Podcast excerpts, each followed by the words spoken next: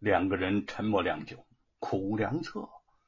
白雪燕想到吴承恩可能正在府衙之劳受大苦，心如刀割，突然就站了起来，说：“现在我就去府衙。”姚老大一把拽住他，说：“你不能去，我必须去。罗万金是我杀的，我到公堂投案，说明真相，让官府放了吴公子。”白雪燕的泪水又流了下来。你是真的糊涂啊！你这样做不仅救不了吴老弟，反而是自投罗网啊！可是我们不能坐视不管呐。吴公子是因为我才被抓的，如果我不去澄清事实，换回吴公子，他就必死无疑了。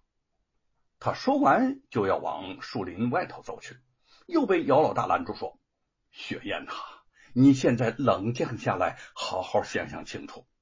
吴老弟是被知府抓走的，那个知府是什么人呐？他和罗万金是沆瀣一气，是严嵩的走狗。再说了。”那个罗家和吴老弟有积怨多年，罗家人早就想害死他了。欲加之罪，何患无辞啊！他们会想方设法置于他死地。你去了，不仅救不了吴老弟，还得搭上自己。这就是你要的结果吗？啊！白雪燕停了下来，无助的看着他，眼中满是祈求之色。那你说怎么办呢？姚老大沉思着说：“让我想想，总会有法子的。要不我们到府衙劫牢反狱，抢出吴公子，然后远走他乡？不行，嗯，这不行，太鲁莽了。”姚老大断然否定了这个提议，并非他胆小怕事以他们二人趁其不便闯入罗府尚可，可府衙……戒严森备，罗万金一死，惊动了四方，搞不好衙内还有锦衣卫把守，没有十成的把握，怎能轻举妄动呢？到时候如果不成，岂不是让吴老弟赔着搭上一条命吗？白雪燕又急又痛，泪水滚滚而下。姚老大见他如此痛苦，心下大怜。突然灵机一动，想出一条釜底抽薪之计。他说：“咱们呐，去把狗官范谷的夫人绑来作为人质，让那个狗官放了承恩老弟。”白雪燕听了是连连点头，含着眼泪就笑了起来。“你真是我的好相公啊！这个法子好，咱们这就去办吧。”淮安府衙之内。范谷第二次审问吴承恩，却被他几句话顶的是无言以对，气恼之下又要动刑。吴承恩望着刑具，却猛然的哈哈大笑起来了。我是无罪之人，你对我动刑不怕遭报应吗？难道我你你就记不得这公堂上飞沙走石、领断捉犯吗？范姑的眼前立刻浮现出上次升堂时领断捉倒的情景，他仰头看了看堂上的领条，果然再次是摇摇晃晃，脊坠欲下。他犹豫了一下，慌张的突然大叫：“这、这、这，你、你少在这儿是谣言惑众！本官怎能怕你呢？来人，用刑！”差役们望着吴承恩，不敢上前动刑。范谷生气的环视着众差人，随即大吼：“你们聋了吗？啊！本官命令你们给吴承恩用刑，谁敢违令不遵，我砍他的脑袋！”哼！谁知他的话音刚落，大堂外传来了美猴王的啸叫声，声音悲愤尖利，震荡人的耳骨。范谷下意识的双手捂住了头。差役们也纷纷捂住了耳朵。范谷惊恐的自语：“邪了，这可真是邪了！呃，呃你们还愣着干什么啊？快，快让他在供状上签字画押。呃，他他，他不签字，我给他签。快把诉状，呃，给我呈上。”他提笔在供状上签下了吴承恩的名字，接着。就将供状扔在地上。几个差役冲到吴承恩的面前，拿过供状，抓住他的手，欲强行让他按下手印。吴承恩一边奋力的挣扎，一边怒骂，但仍被差役们摁倒在地，手指上被强行的涂上了红印印。两个差役扳着他的手往供状上使劲的摁去。吴承恩使劲的挣扎，突然嘶声大叫：“美猴王啊，你快来救我！美猴王！”范古及众差役一时都愣住了。吴承恩趁机把供状撕成碎片，扬在大堂之上。范古是勃然大怒，正要令人再次强行上前逼他画押，一名家丁从后堂室匆匆跑来。在他的耳边惊慌的低声说：“老爷呀，夫人被人掠走了！”啊！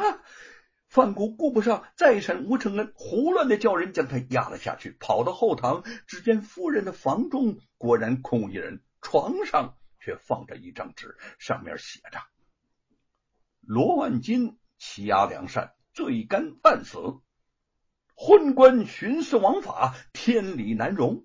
吴承恩铮铮铁骨，遭人陷害。现借你夫人一用，如若两天内放了吴承恩，你家夫人定当完璧归赵；如不照办，等着替他收尸。呃，哎呀！范谷双手颤抖着，纸飘落在地上，他的额头上渗出了豆大的冷汗。这是什么人呢？这是啊，这么大的胆子，敢把知府的夫人给掠走了？他们能掠走夫人，呃呃呃，也能也能杀了我呀！这可如何是好啊？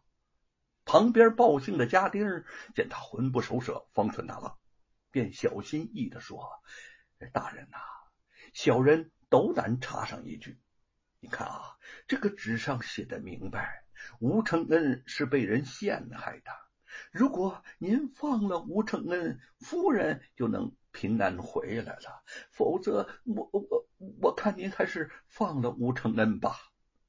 哼，哎，范谷是愁眉苦脸的连连叹气儿，放了他谈何容易呀？那个罗万金是当朝首辅严大人的亲戚。他在我的治下被人杀死这件事轰动整个江南，抓不到凶犯，我怎么向严大人交代呀？家丁迟疑着说：“可是大人呐，那个吴承恩真的是被陷害的呀！”范古骂道：“糊涂！现在我们根本就是无头苍蝇，找不到凶犯，好不容易出了一个和墙上那九个字有关联的吴承恩。”我怎么能就把这个替死鬼给放了呢？放了他，你来顶罪啊！再说这个罗庞也不会善罢甘休啊。可是不放人，夫人就有性命之忧，他总不能为了罗家把自己夫人也搭上吧？一时间，范谷对自呃对自己来到这个淮安府感到了深深的后悔。正在他左右为难之际，一名差役又跑进来报告说：“山阳县沈伟沈老先生求见。”范谷听这个名字陌生的很，便没好气的说：“他是什么人呢？让他滚蛋！啊，本官我正烦着呢，不见不见，谁也不见。”那差役提醒他：“大人呐，这位沈老先生可不是一般的人呐，他家公子沈坤可是。”万岁爷的侍读啊！范谷怔了一下，立时就转变了态度。哦哦哦，是是他呀，那就快快快有请。沈伟此来是想为吴承恩做保人的。范谷见他是沈宽的父亲，不敢不卖这个面子，正要松口答应，便看到罗庞气势汹汹的大步走了进来。大声的嚷嚷道：“谁说要放人呢？啊，谁敢放人呢？啊！”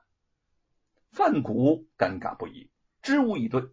罗鹏凶狠的瞪了他一眼，语阴森的说：“范大人，如果你放走了吴承恩，我就直接到京城找我伯父告你私通凶犯，哪头轻哪头重，你自己个儿掂量掂量吧。